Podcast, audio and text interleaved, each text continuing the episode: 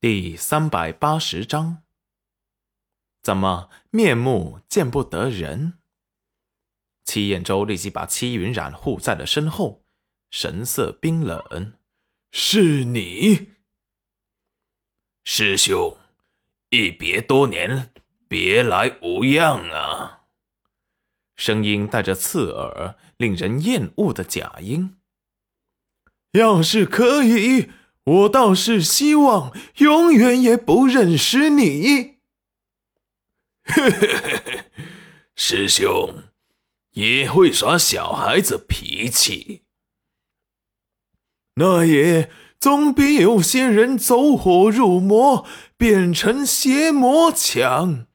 怎么面目见不得人，还要扣个面具？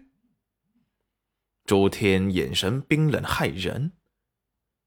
对于手下败将，缩头乌龟，本皇不屑和你说话。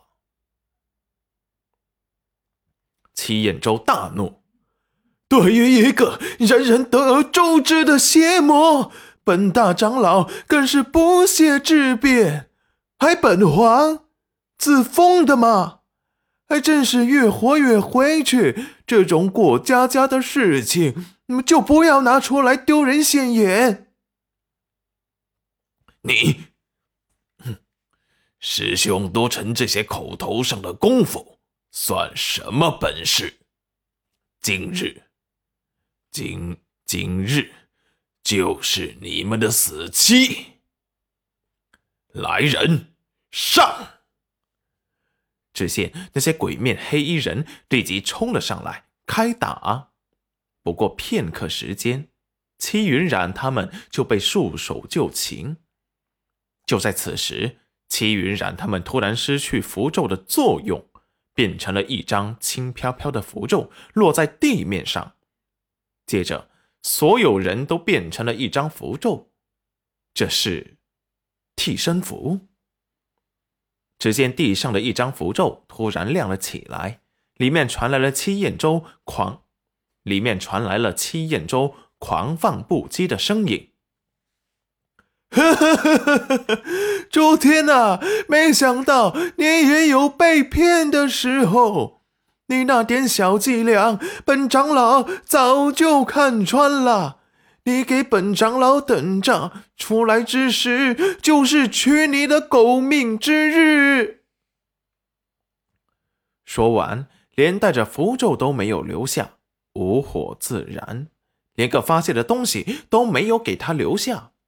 周天暴怒，脾气没地发，一掌挥向了周围的密林，木屑翻飞，自己的下属也全部躲闪不及。被倒下的一片大树砸断了腰腿，主公息怒。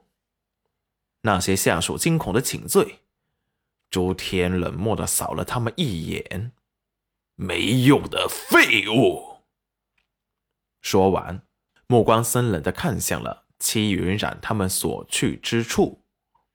戚云染他有虚妄之眼，一经修好，立即投入使用。毕竟。诸天到处派人在找他们，为了安全，他一刻都不敢放松。在百里外已经发现了他们，这才让他师傅给他们每人画了一张替身符。为了骗过他，他们每人在上面滴了一滴鲜血。现在他们还不能被朱天抓住，星辰带伤，洛河也带有暗伤，还有穆清晨。根本不是黑衣面具人的对手。这次要是他们被他抓住，可能就真的要彻底被朱天掌控，全军覆没了。齐云染一行人来到了迷雾森林的中心地带，齐彦周用特殊的方法推算出文罗在这片迷雾森林中。当初朱天本想把他们封印。等待着戚云染自己去寻他们时，自投罗网。这些计谋被星辰察觉，立即就开始反击逃跑。洛河是麒麟，有看家本领，自然接收到星辰的暗示之后，立即也拼命的逃了出去。星辰在诸天封印文罗和青云时，立即去偷袭了几次诸天，被诸天重伤逃脱，恰好也给文罗和青云争取了逃跑的时间。逃出来后，他们各自分散隐藏，不敢流出一丝他们存在的气息，就等着大长老戚彦周把戚云染给找回来，他们再杀回去报仇。